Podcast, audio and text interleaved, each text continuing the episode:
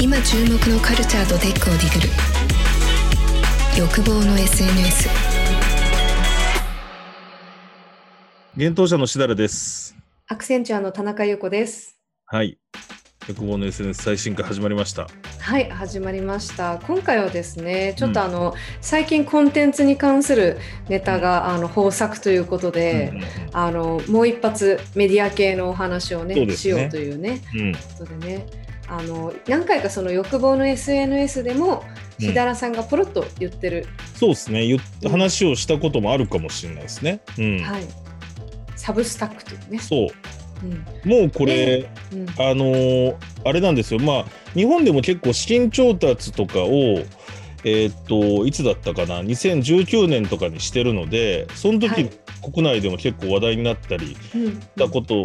で、あと、やっぱり去年とか今年もなんかちょこちょこちょこちょこいろんなメディアが日本でも報じてはいるんですけど、うんうんまあ僕が本当に、いつぐらいかな、それこそこの資金調達より前ぐらいかな、2018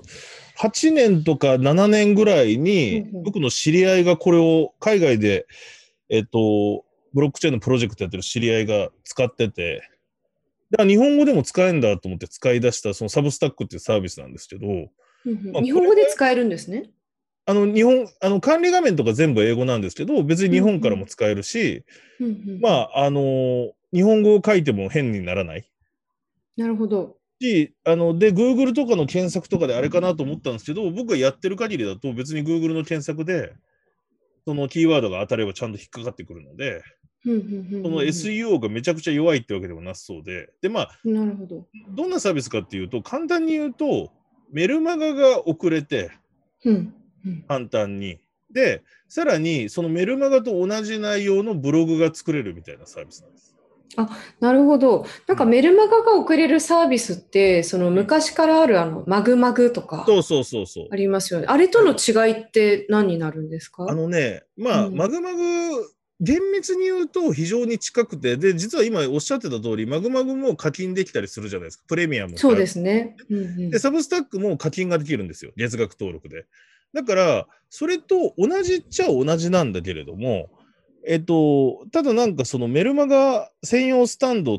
ていうような感じよりは、まマグマグってさ、やっぱり個人の、うんうんえっと、なんていうのかな、そのマグマグっていうプラットフォームの中でみんなが書いてるみたいな感じじゃないですか。そうですね。だから多結構分、うクローズドな感じ。そうそうそうそう。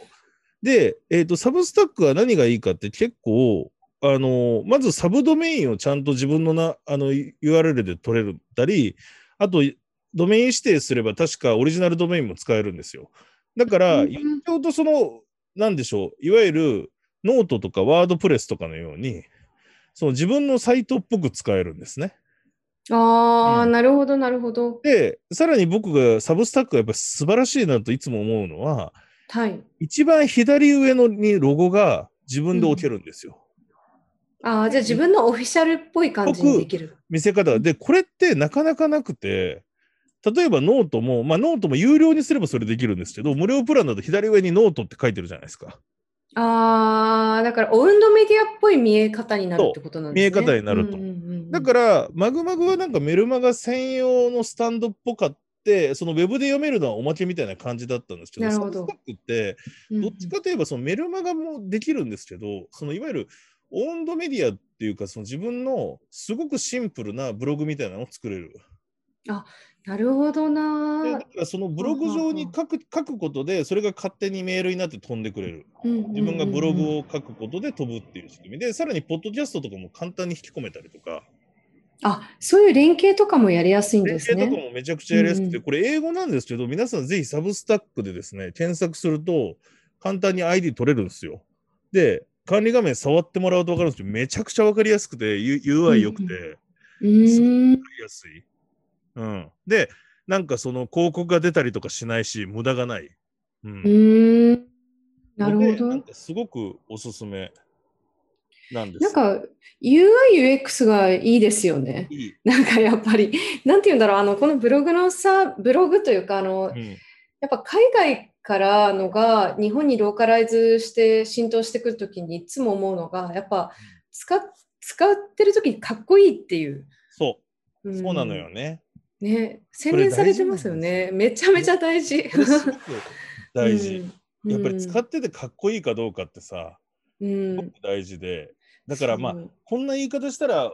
怒られるかもしれないですけど、やっぱりニコニコ動画より YouTube の方がかっこいい感じしたもんね。例えばねうんうんそうですね。だから、あとね、やっぱりそこに共通するのが、あの、結構ミニマルに見せてるっていうのもあるなと思ってて、なんか日本のサービスって、あの、やっぱり全部盛りっていう幕の内感がちょっと出てきちゃうはいはいはい。ですけどね、あのテレビのチャンネルとかも全部入ってるじゃないですか。で、確アマゾン、アマゾンのね、とかはもう丸いボそうボボタンだけ。うんから、あの、多分使えば使うほど馴染んでって、こう、カスタマイズとかもサブスタックできると思うんですけど、もう本当に、あの、パッと見た目はすごいシンプルっていうのがあるからやってみたいと。で、実際、あの、私もメルマガを作る側じゃないんですけど、あの、読んでて、これってなんか、むすごい昔に、あの、Google とかでキーワードをなんか保存しておいて、はいはいはい。なんかありませんでした？そのキーワード引っかかってきたものをなんか、あの、記事として引っ張ってくるみたいな。ありましたね、そういうの。RSS みたいなやつですよね。RSS みたいな。ああいう感じで、なんか今って、なんかあの、キーワードごとにじゃなくて、やっぱりあの、さっきちょっとね、あの、収録の前にお話もしてたんですけどね、しだらさんと。いわゆるその、キュレーションメディアとか、まあ、いろんなメディアがあったりする中で、なんかあの、キュレーションされてるものじゃなくて生の情報でもっと専門的なもの欲しいよねとかその情報の流度をあのこっち側が見る側がですねあの選択して取りに行けるようなリテラシーが高くなってきたと。なるほど、なるほど。うん、なのであのさっきその専門メディアは専門メディアにだし、まあ、好きな会社は好きな会社が言ってる言葉そのまま欲しいみたいな感じだからこういうなんていうんですかねあのメルメルマガ？メルメルメルマガジン2.0みたいなって最近は呼んでますよね。ですよね、そうそうそう。だからちょっと違うんだよな。メールマガジンじゃなくてニュースレタなんでサブスタックがやっぱり海欧米であのアメリカで流行ってるかっていうのと、あと日本でも僕はだからずっとここ何年か自分でも使ってますし、サブスタックやっぱはうまくいきそうだなと常に思ってるのは、やっぱりあの言ってしまうと海あのアメリカで流行ってるのはやっぱりそのメディアよりもえっ、とこういうほものの方が信頼されるようになってきてるっていう状況があるんですよ。ー。うーん、やっぱりメディアってあのバイアスもかかるし、うんうんうんそれでいて、まあ、皆さんも日本のメディア見てても思うと思うんですけど、なんか例えば YouTuber の誰々が、タレントさんが YouTube で何か言いましたみたいなニュースが出るわけですよ。ね？で、それはまあうんニュースなんだけど、その変な話、YouTube 見てた人は二次情報なんですよね。うんうんうん で昔のメディアとかって、やっぱりその一般の人が見れない情報を例えば記者クラブ行ってとか政治家に張り付いててもう誰もが知らない一時情報を取ってきて新聞に載せたからすごい価値があったわけですけどうんうん、今逆に言うと,、えー、といわゆるその著名人がツイートしたり LINE の公式アカウントで何か言ったりってことが実は一時情報でそれを後からメディアが拾ってニュースになるみたいな。うんうんうんで、分かりやすい例は僕もトランプだと思ってて、ああ、なツイーるほど。トしちゃうわけですよね。で、それが、それが一時情報で、それで世界中の CNN とかも、日本の日経新聞とか、朝日新聞もトランプがなんでツイートしたっていうのを報じる。そうですね。変な話、フォロワーからしたら、もう知ってるよ。うん知っうんてるからって。話で、要は、今、あの、要は、昔はだから一時情報を取ることがメディアの一つの価値だったし、うんできなかったよ今ネット上で先にその個人だったり企業が一時情報とかニュースを出せちゃう、そうですそれね。がそれなりの影響力持っちゃうって状況になった今はい。やっぱりメディアの信頼っていうのはその昔でいうところのその情報の速さってところではもう勝てないよなと。うんうんうん。でちょっと話外れですけど僕の友達がやってるスタートアップなんかはそのネット上のツイッターの情報をいち早く拾ってはい。その災害情報とかニュースを出す AI を作ってる会社をやってるんですね。JX うなんで。すけど、で、その JX 通信社の仕組みを、あの、ほとんどの新共同通信とかいろんなメディアとかテレビ局が使ってるんですよ。おおなるほど。何メディアが使ってるんだ。で、それは何してるかっていうと、例えば、なんだろうな、新宿で火事がありましたって時に、うんメディアよりもツイッターで新宿で火事が起こってるっていうのが早いのね。わかるわかる。めちゃくちゃわかります。調べますもん。そうで新宿火事って。がクロールして、うん、なるほど。ニュース速報を流して、で、それを見たテレビがピロリンピロリンってニュース速報を流すっていう状況ちょっと遅くなっちゃってるんですね。だからね。うん要は一時情報の出所がもう変わってきちゃい、うん、さらにスピードがネットで SNS で早く伝播しちゃうので、まあメディアの、えっ、ー、と、メディアのあり方っても考え方が必要。で、さらに、そうなると、じゃあ、えっ、ー、と、一時情報を直接発信できるメディアよりも企業の方が、えっと、もしかしたら影響力を持つかもしれないし。うんうんうんうん。なるほど。バイアスかかんないけど、でもメディアが発表すると個人、えっ、ー、と、いわゆるポジショントークになっちゃうから、うんうんうん、自分の悪いこと言わないじゃないですか。そうですね。でもそうなってくると、じゃあ個人みたいなものが、うんうんうん、要はメディアよりも、確かに。一時情報を持つようになるので、なんかこう、これからなんか起こるのは、メディア対企業対個人の、うん、なるほどね。なんか争いが来るんじゃないかなと。なるほどな。だからメディアも、あの、まあ、今までキュレーションメディアをやってた方々とかは、うん、あの、情報をキュッと集めてるだけで今まで成り立ってたけど、そこにもうちょっと、あの、目線がいるってことですよね、独自の。そう、キュレーションメディアに関してはそうですね。ただ、まあ、やっぱりとはいえ、ずっとツイッターに貼り付いてられないから、そうですね。アルゴリズムとかでキュレーションしてるっていう良さはもちろん残るし。うんうんうんうんうんうん。あとはなんか、巨悪を暴くみたいな意味で言うと、もしかしたら新聞とかテレビとか大きなメディアは、うんうん、その例えば政界の闇を暴くとかね。はいはいはい。そういった要は普通の個人じゃできないようなことはまだあるかもしれないし。なるほどな。なんか私今日、あのね、それに関連して面白い話が、はいはい、あの、すごい今日あの、二十歳ぐらいのことを、あの、ちょっと会話してたというかですね、あの、最近のメディア、メディアをどういうふうにと取り入れてるのかみたいなこととかを、あの、妹の知り合いとか、ちょっといろんな人にヒアリング常にしてるんですけど、なんかあの、しままさにちょっと今言ってくださったことと似てるんですけどね、あの今日あったことを翌日見る新聞って逆に新しすぎますとかって言ってて なんか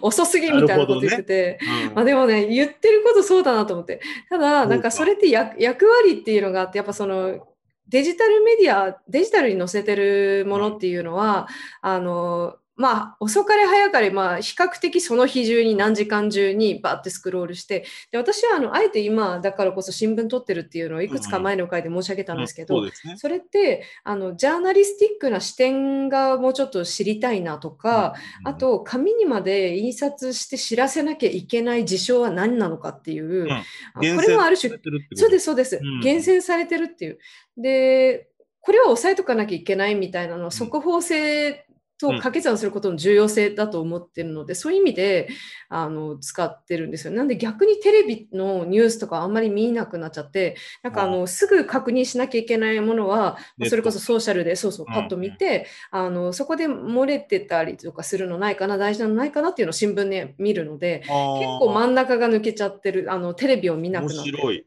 うん、だからテレビがもしかしたら、まあ、田中さん的にはかもしれないですけど、はい、ちょっと一番時間のスピード感が中途半端ってことですよね。中途半端ですね。なんであのバラエティとかドラマっていうのはちょっと独特な世界観があるんで、それを見たりするんですけど、いわゆるその朝の情報番組って、うん、あのしだらさんが言ってくださったように、やっぱソーシャルを誰かがピックアップしたものの情報に見えるし、なんかあのその取り上げるものが各局によって違うじゃないですか、色があって。はいはいはいはいそれがあんまり私が求めるものじゃなかったりするので、なんかそれ、深くすっごい掘るんだったら、なんかそれこそあのデジタルデジタルでも、なんかね、今日ネットフリックスの、また面白いの見てたんですけど、ネットフリックスでドキュメンタリーすごい強化してて、すごいですよ。じゃないですか。大好きですよね。で、私もあの好きで、あの、前の放送で、ネットフリックスが日本で強化してるのは、あの韓流とアニメって申し上げたんですけど、グローバルではあのやっぱり素晴らしいジャーナリストとディレクターっていうのをけあのチームにしてですね、すごいあの深いあのドキュメンタリーやると。で、私が見てたのが、あのスタンフォード大学の裏口入学についてものすごいこう情報を集めたっていうものがあって、それがすごい面白い。よくこんなの作ったな、みたいな。うん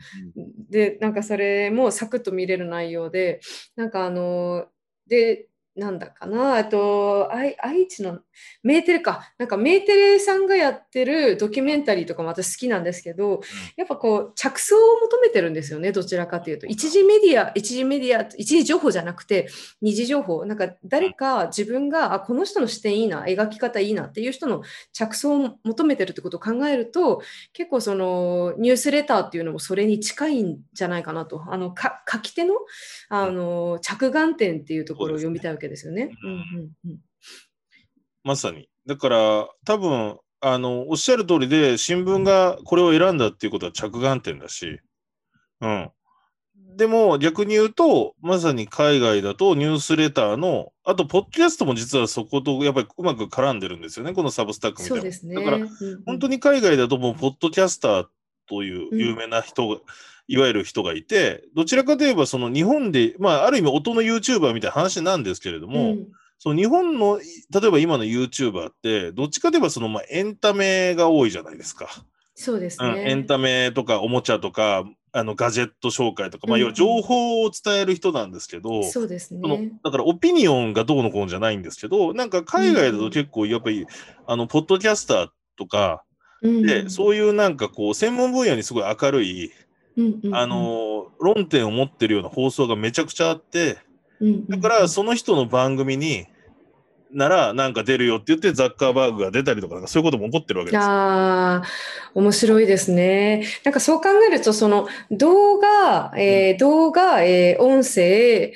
言葉、言語っていうので、どんどん削ぎ落とされてって、で、音声よりもその文章ってなるともっとあのアカデミックだし、オピニオンだし、だからその内容とか見ても結構あの、難しいものなんだけど、それをあの面白おかしく伝えるみたいな、すごいウィットに富んだニュースレターが多いので、そのタクラムのあのロブスターとかうん。私すごい好きで読んでるんですけど、なんかあの、あの、もう知知の伝道というか、あの、意外とそんなところに、あの、すごいいいヒントとかインスピレーション源があるなって思ってて、で、私ね、そのサブスタックって一個一個の、あの、ニュースレターじゃないですか、あの作るプラットフォーム。うんうん。で、私が使ってるのが、そのニュースレター系で言うと、メコっていうのを使ってて、そう、はいはい MECO、これ何かっていうとですね、はい。あの、これ海外ベースなので、ちょっと英語の勉強したい人とかにはおすすめなんですけど、うんうんうんうんあとロブスターとかもできるんですけど、要はあの、ニュースレターをひとまとめにして教えてくれるというかですね。へえ。MECO ですか？そうです。MECO っていう、メコっていうサービスが、あのアプリを私ダウンロードしてるんですけど、へーそこにロブスターとか、あと海外のちょっとそれこそ面白いオピニオンの人のニュースレターとかを、でもまさに今検索したら、メコアップスの説明にサブ、ニュースレターサブスタックリーダーって書いてる。あ、そうなんですね。だからサブスタックの中をと、もうクロールしてるんでしょうね。ですね。多分そうかもしれないです。ははなるほど。面白い面白い。うんうんうんそうなんですよ。で、なんか大体、あの、結構そのここまで情報を取ってくるあのサブスタックとかメールマガジンあメールマガジンニュースレターか読んでる人って結構情報感度とか、えっとうん。情報取得リテラシーがすごい高い人だって思ってるんですね。まあ、マーケターの方とかもいらっしゃると思うんですけど、うん。なのでそういう人たちってなんか一個の例えば音声は音声動画は動画っていうのでどれかに一個だけ没入するっていうより結構バランスよくいろんなものを聞いてるってことが多いと思ってて、でメコに関してもあの、まあ、もちろんあのニュースレター好きの人とかは10個も20個もニュースレター登録してですねあはい。のアラートが来て読むみたいなのやってもいいんですけど、うん。なんかそこで結構時間が取られちゃうので、うん。あのおすすめとしては Meco をダウンロードしていただいてですねあの大体週に2回とか3回とかどこのニュースレターも出したりするので、まあ、うんまさに2個か3個のニュースレター登録して、あとはそれこそねあのポッドキャスト音声と、うんえーまあ、 Voicy とかも含めての音声と、まあ、YouTube とかでそれでバランスよく情報を取っていくとなんか一個のプラットフォームに偏らないしあの着想から結構柔らかめのまで取れるっていう、まあ、そういう賢い食べ方ができるのかなって気がします。うん、いいですね。メコ入れてみよう。でもそうなんですよね。だから、あの、そういう意味では、昔は新聞とかテレビとか、はい、大きなメディアしか情報ソースってなかった。あと、まあ、出版とか本とかですかね。ですけど、ね。今個人がこういうふうにメルマガだったり、ポッドキャスト、YouTube ができるようになり、うんうん。まあ、でも、えっ、と、で、実はそっちの方が大手メディアより早いんじゃんとか、うん。いいものもあるんじゃんってことで、そっちに世の中動いてきてるけど、それはそれでやっぱり間違ったものもあったりするし、そうですね。あとそれをね、やっぱ要領よくこう、なんつうんですかね、まとめたりとか、摂取しないと、遠回りになっちゃうので、まさにこういう、だからやっぱりでも、こういう猫みたいなのがあるってことは、よりやっぱりニュースレター流行ってんだなっていう気がしますよね。流行ってますね。で、大体やっぱり、うんあの、アメリカで流行って、で、2、3年後とかに日本導入みたいな感じじゃないですか。そうそうそう。そうそう。あの、音声もそうでしたけどね。だからそのニュースレターとかも、あの、もうすでにね、あの、取り入れておられる方はどんどん読んでると思うんですけど、うんこれから、去年ずっとあの、音声、音声の年だみたいにまあ次が、あの、言葉？あの言言語っていうところに戻ってきて、まあ、それもあのツイッターとかああいうものとは違うあのしっかり読ませるものというかですね、なんで軸がちょっと2つあると思って要はあの音とか音声とか動画とかっていう軸とあとはその情報の深度ですよね。あの浅いのか深くてしっかり読ませて考えさせることを目的にしてるのかっていう、まあ、そこの場合分けで、まあ、企業だったり個人だったりっていうのは自分の情報発信とかブランディングに役立てるのがいいのかなと思ったりしますね。確かに。ううんん、そうですね。でも、本当にここは、ちょっとまた来そうですね。なんかだからニュースレターやろうかなとか思いながら、僕もメディアをやってるんで、えええだから昔、それこそ メル。マガいや、その自分、いや、それは本業の方でね、実際、はいあの、ウェブメディアやってるけど、メルマガやってない、ねニュースレターやってないんですよ。あ、そうなんですね。でいわゆるメルマガブームがあって、でもなんとなくこう、それが、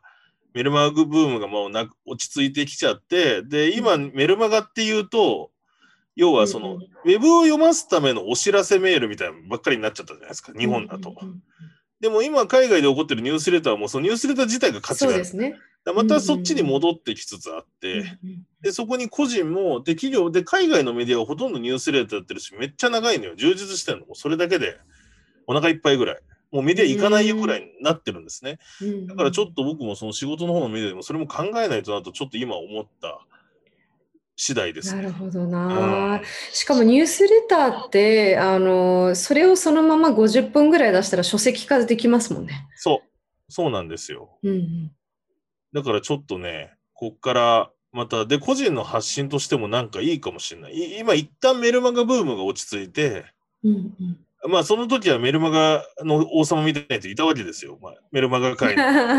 インフルエンサーみたいなメルマガ界の一回なんかそれリセットされた感あるから、そうですもう一回そね。のいろんな個人の人でも、企業の人でも、企業の、あと、企業さんもいいですよね。いわゆるそのメディアに頼らなくても自己発信ができるようになるので。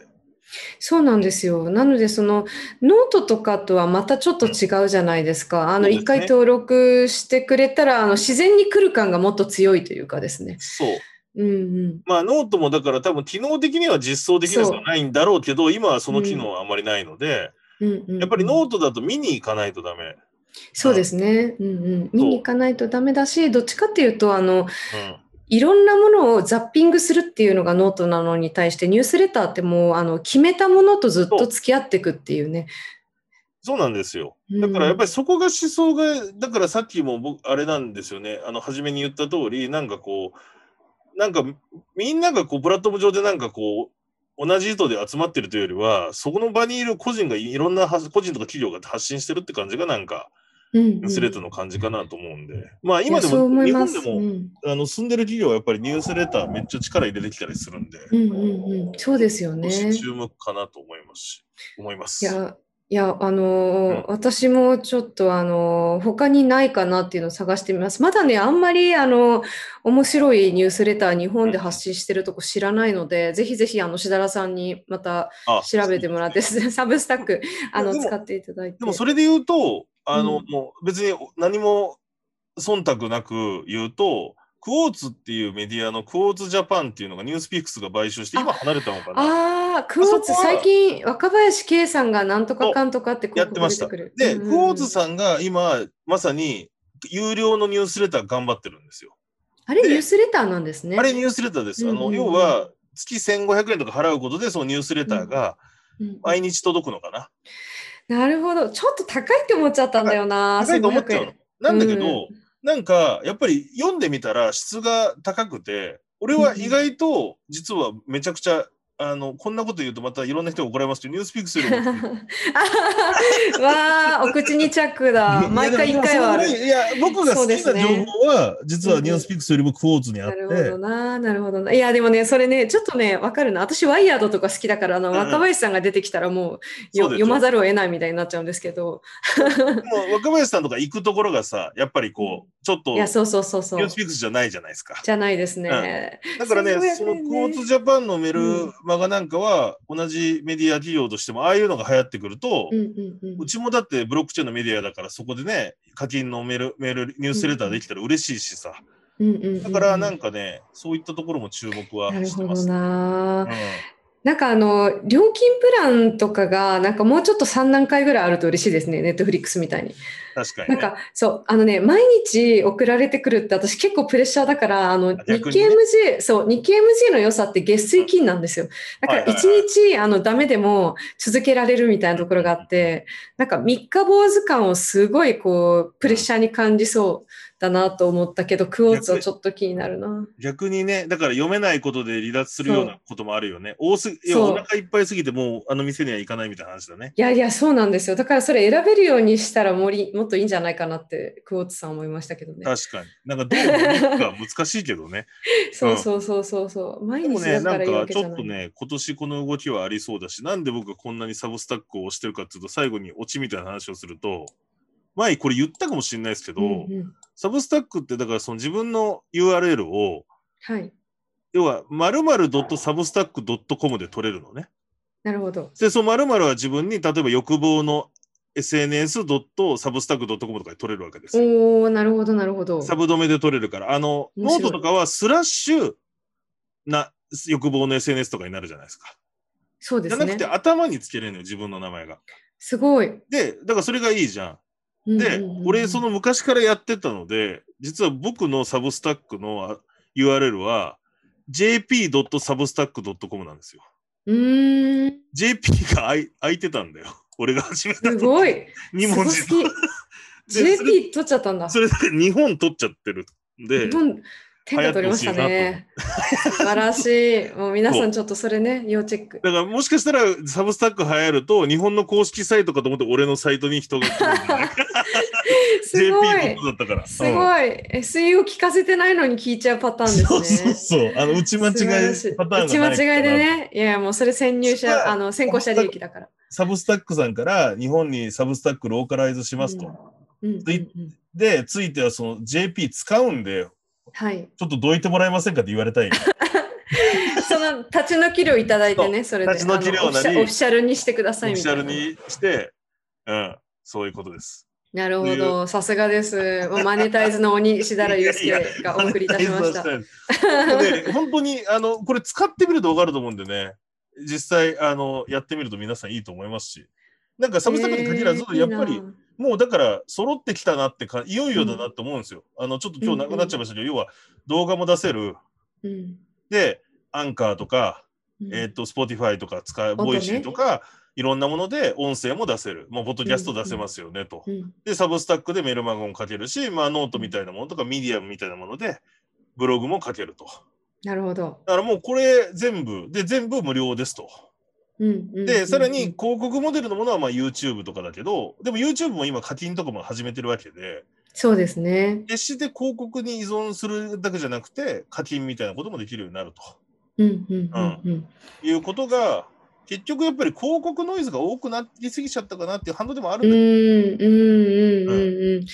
そうですね。だからなんかあの、なんていうのかな、こう、プラットフォームってちょっと成熟してくると、かなり見づらい感じでアドが出てくるので、それだけはちょっとなくしたいなっていうのはあって、あの、難しいんですけどね、その広告収入を得るっていうのはあるけど、なんか最近、あの、ね、某ニュースメディアのポータルサイトとか見てても、スクロールするたびになんか真ん中にどんどんアドが出てくるから、結構ストレスなんですよね。あれさ、やっぱりちょっと真ん中はやめてほしいなと思うのやめてほい。しい。うん読んでる文章が途切れてさ、なんか頭がそうそうそう。でも、だから、でも、だからこそ、その YouTube、YouTuber とか、YouTube ジャーナリストとか、ポッドキャスターとか、さそのニュースレター発行者の個人が強くなる理由ってそうで、でも、そういうことをメディアがして、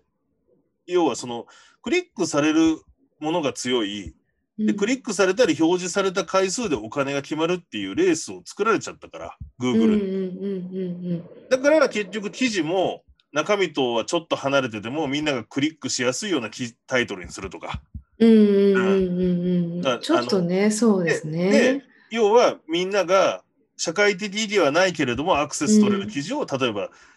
上げるとか、そういうことになっちゃうわけです。うんうんうんで、結局それが招いたのがメディアの信頼感とスピードの落ちたみたいになっちゃって、そうです今個人ね。に揺り戻ってて、個人の方は広告というよりはどっちかといえば